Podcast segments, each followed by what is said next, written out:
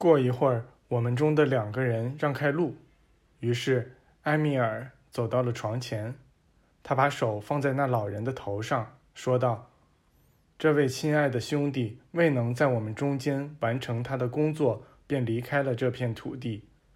正如你们的一位诗人所说的那样，他穿好衣服躺下来，转向了愉快的梦境。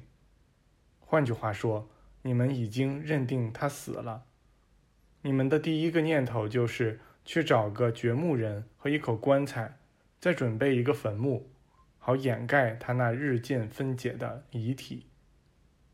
亲爱的朋友们，你们好好想一想，当耶稣说“天父，我谢谢你听我讲话”时，他这话是对谁说的？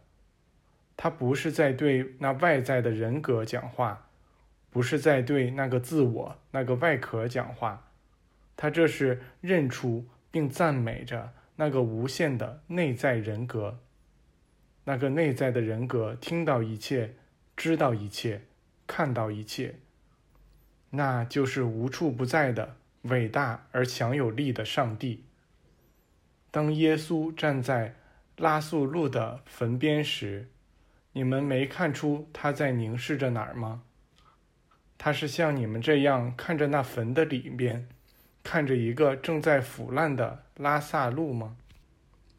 不，当你们专注于那个死者时，耶稣则专注于那个活人，那个上帝的无与伦比的孩子。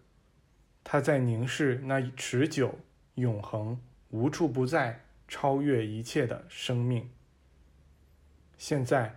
当我们把目光坚定不移地投向上帝，那始终存在的实相时，我们可以看到这位亲爱兄弟的任务完成了。他从未完全信赖过上帝，他部分的依靠自己的力量，走到了你们所看到的这一步。他放弃了，他犯了你们中很多人如今都在犯的错误。这个错误就是你们所说的死亡。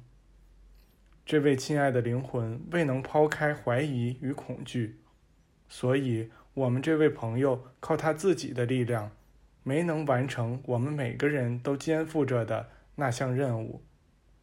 如果我们把他这样丢下不管，他的身体就会分解掉，他自己将会被再次送回大地，以完成他作为人。已几乎完成了的任务。实际上，那个任务已经非常接近于完成了，因此我们可以帮助他来完成。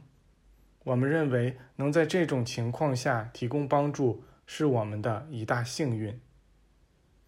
你们问他能否醒过来并恢复全部意识？是的，他可以做到。所有以这种方式去世的人都可以做到。尽管在你们看来他是死了，但我们这些与他有过一点交往的人可以帮助他。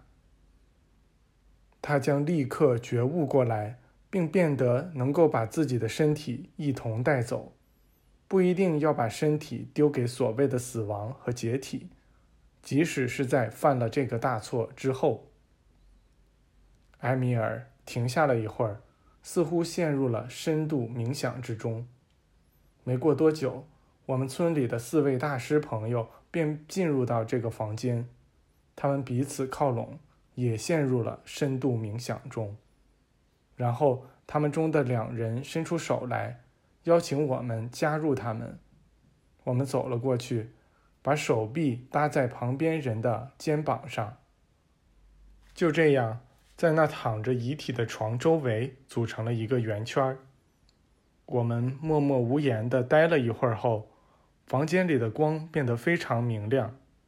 我们转过身去，看见耶稣和比拉多站在离我们几步远的地方。他们走上前来，加入到我们之中。又出现了一阵深深的静默。随后，耶稣走进床边，举起双手。说道：“亲爱的朋友们，我建议你们和我一起在片刻间跨越那死亡之谷。它不像你们以为的那样是个禁区。